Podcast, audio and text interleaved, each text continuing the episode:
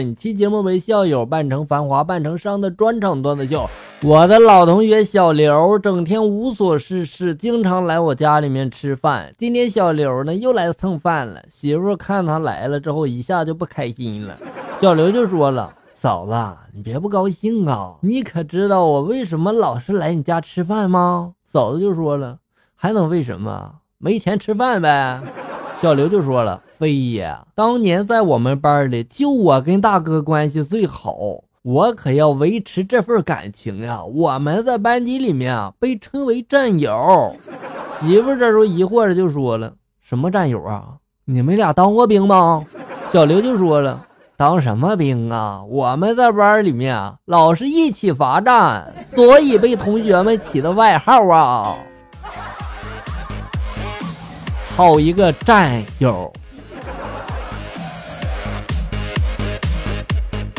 小妹呢，今天去那个公共浴池里面洗澡，才知道白富美和屌丝的区别呀。人家都是洗面奶、沐浴露、润肤乳、护发素、浴盐各种带呀，有没有？满满的一小筐。妹子呢，就拿了一瓶洗发水和香皂就进去了。这没什么。我们男人洗更简单，我记得当年我就带一瓶洗发水，也洗头也洗身上，效果很好哦。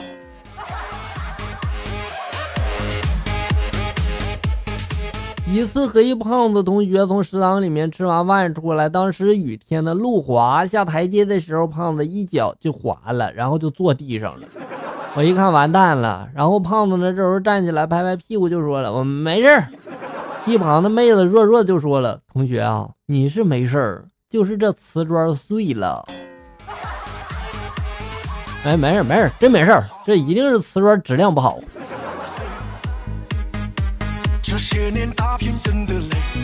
老婆呢让我给她转账，转账六百块钱。我忙乱之中呢就错把这六百块钱转给了女同事，结果那女同事就说了：“王哥呀，用不着这么多。”我就问他什么意思呀？女同事就说了：“我和你是啥关系啊？二百块钱就够了，现在退给你四百，晚上见哟。”哎呀，发现秘密了！一天，员工对老板说了：“老板呀，每次迟到什么的，你都扣奖金。”你扣工资不一样吗？老板就说了，你的意思呢？我明白，不就是工资给老婆，奖金归你吗？员工就说了，是啊。老板能不能改一下呀？老板就说了，不行。员工就说，为啥不行啊？老板就说了，你以为我没老婆吗？公司的钱我老婆管着，只有奖金是由我支配的，我从你们身上抠下来的，我就可以攒点零花钱了。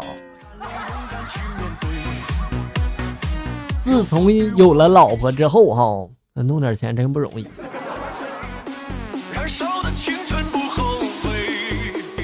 四年级的作文题目是二十年之后的我。有一位同学呢是这么写的：二十年后的一天，天色昏暗，小雨淅淅，我走在路上，突然后面走来了一位老大爷，看着我，对我就说了：“小伙子，难为你了。”二十年了，你一直坚持每年清明为你们的老师上坟，真不容易呀！这位同学，这星期你站着上课吧啊！去火车站接女朋友，等了很长时间，车才到。我旁边呢有一个漂亮的女人呢，也接站在那里啊。女朋友呢就下车了，然后就质问我：“那女的是谁啊？”我这时候颤抖着就说：“我不认识啊！”我女朋友反手一个耳光呀！你还狡辩，下声音都变了！你不认识你发什么抖啊？我就说：“亲爱的，你这是第一次来东北吧？这车站是门口零下二十多度啊！你待会儿你抖的比我更厉害！”哎呀妈呀，我听着就冷。要毕业了，室友就感叹了：校服呢是我和他穿过的唯一的情侣装，毕业照呢是我和他照过的唯一合影。二货室友这时候就说了：地球还是你和他的唯一家园呢。所以说嘛，你是幸福的。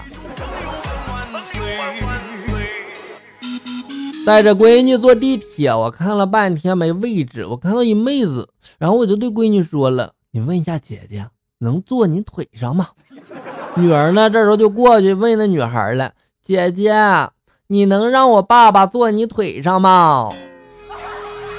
哎呀，这孩子真懂事儿。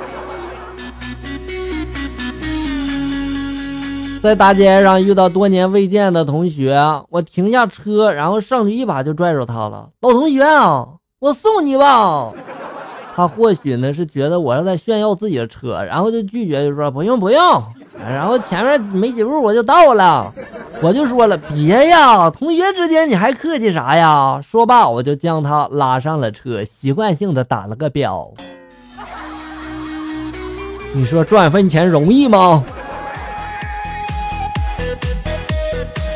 下班回到家，我发现老婆的手机屏保呢是一个男人，我就问他怎么回事，老婆就说了：“这有什么大惊小怪的呀？我闺蜜丽丽，她的手机屏保还是鹿晗呢，同事小美的屏保是胡歌，表妹小杰的屏保是黄晓明，怎么了呀？”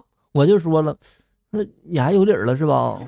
他们手机屏保都是偶像，就你的啊，弄隔壁王大哥是什么意思啊？”看来这个关系不一般呀！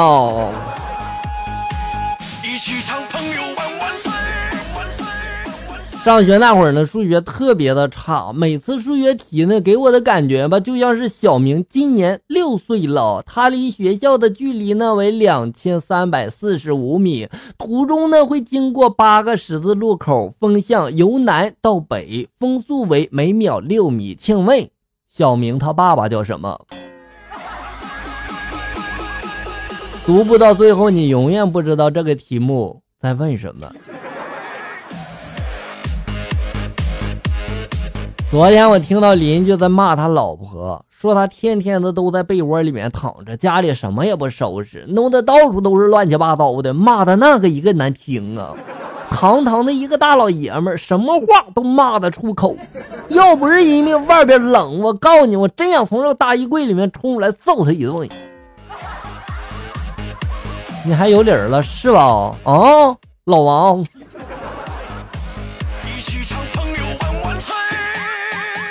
老婆拿着我的衬衣，满脸猜疑的问道：“说吧，这衣领上为什么有女人的口红印儿？”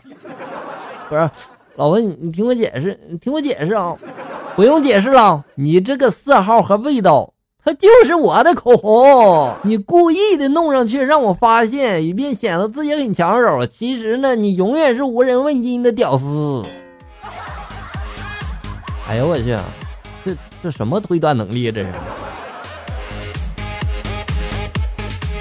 大学毕业了，在一家医院里面实习，在医师的指导下呢，我完成了一个小手术。我心里边就回味着手术时的一些注意事项，一边我就低着头走出了手术室。这时候家属都围上来了，然后就问情况呀。我当时脑子不知道怎么就抽了哈，我就想起这电视里面经常演的那个情节了。于是我张口就说了一句：“我们已经尽力了。”顿时呢，家属们各种哭声啊，然后。我就被处分了，是不是这样？很好玩呀！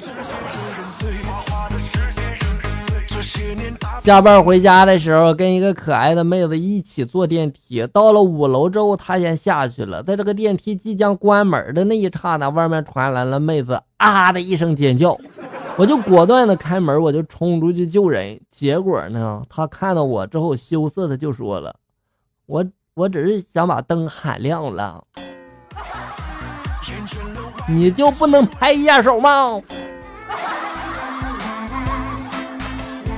好了，小友们，本期节目到这里就要结束了，欢迎大家关注咱们节目的同名微信公众号“醋溜段子”，上面有笑哥发布的更多搞笑内容。我在这里等你，咱们下期再见。